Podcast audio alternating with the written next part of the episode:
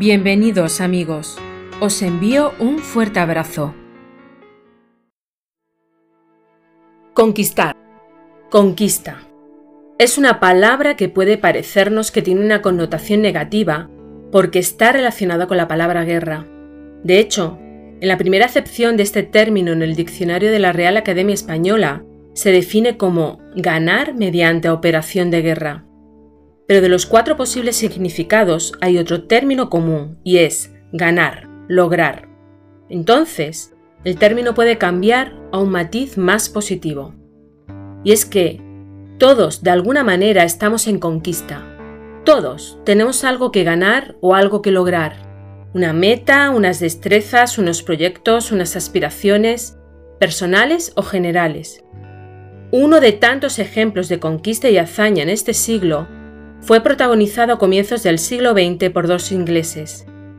El 15 de junio de 1919, el capitán John Alcock y el teniente Arthur Whitten Brown cruzaron el Atlántico Norte sin paradas por primera vez, 3.000 kilómetros en su zona más estrecha. Contaban como aliciente con una recompensa de 10.000 libras. Tras un despegue un tanto accidentado, entraron de lleno en un viaje no sin menos incidentes, con unas pésimas condiciones meteorológicas, sufrieron ráfagas de viento que a punto les hicieron caer al océano. Sufrieron una tormenta de nieve y de granizo que provocó capas de escarcha en una cabina que en la época era abierta. Tuvieron que pilotar en una inmensa niebla que les provocó viajar prácticamente a ciegas. Y finalmente, tras 16 horas de vuelo, llegaron a su destino en Irlanda. Consiguieron conquistar su objetivo pero su fama duró solo ocho años, hasta 1927 cuando Charles Lindenberg consiguió la hazaña en solitario. No solo cruzó el Atlántico, enlazó Nueva York y París, 6.000 kilómetros realizados en solitario y sin etapas. La hazaña le llevó a ganar 25.000 dólares de la época. Estos son ejemplos de grandes hazañas con diferentes motivaciones, resultados y trayectorias. Como decía al comienzo, todos nosotros estamos también de conquista. Todos tenemos alguna o varias metas a conquistar, ganar, lograr. Como conquistadores, debemos ser conscientes de nuestra meta, abrazarla como nuestra. Estos son los primeros pasos para lanzarse a la conquista, para la que también debemos prepararnos. Sin embargo, a veces la conquista se convierte en estado de guerra, no solo porque queremos conquistar algo, sino porque tenemos fuertes contraposiciones, exteriores o interiores. Llegamos al punto de no saber de dónde conseguir las fuerzas. Alcock y Brown tuvieron un aliciente para arriesgar sus vidas cruzando el océano. Quizá no solo las 10.000 libras, Seguramente también el reconocimiento de ser los primeros y de pasar a la historia. Por supuesto, durante el viaje, cuando la situación empezó a complicarse, el deseo de simplemente sobrevivir fue seguramente bastante alentador.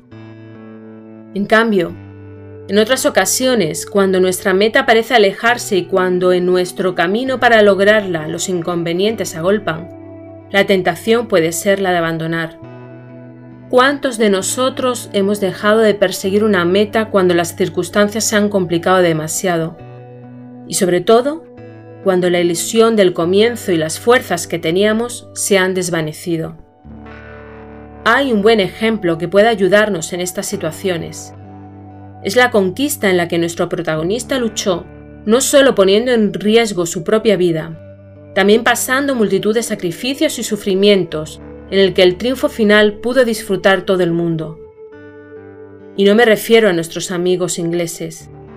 Un protagonista que voluntariamente aceptó un duro combate entre el bien y el mal, en el que el mal luchó visceralmente. La conquista no fue fácil, porque durante este viaje fue juzgado, desprestigiado, abandonado, humillado y torturado de las peores inclemencias que ningún viajero pudiera encontrarse.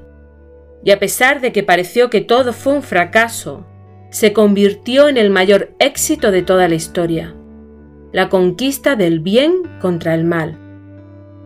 En toda conquista hay un precio. Hay batallas que se pierden aunque se consiga la victoria. Jesús pagó con su crucifixión y muerte la conquista de la salvación para todos nosotros. Aunque haya muchos que no lo entendieron, e incluso hasta que hoy en día tampoco otros muchos lo quieran. Pero luchó siendo consciente de todo ello. Y no solo luchó, sino que salió más que vencedor. Si piensas que tu conquista implica una gran cruz, recuerda que entonces también puede ser porque es muy importante. Jesús carga también con nuestra cruz para que podamos vencer. La cruz no es el fin, sino la batalla donde conseguimos la victoria final en nuestra conquista. ¿Y de dónde consiguió Jesús las fuerzas para la victoria? Recordemos la escena del huerto de los olivos, cómo Jesús sudó sangre por la conquista que iba a emprender. Él también era hombre. Solo con la oración consiguió las fuerzas suficientes para llevar adelante tan magna empresa. Te invito a imitar el ejemplo de Jesús, ponerte en oración ahí con tus palabras para poder llegar a la meta como te mereces.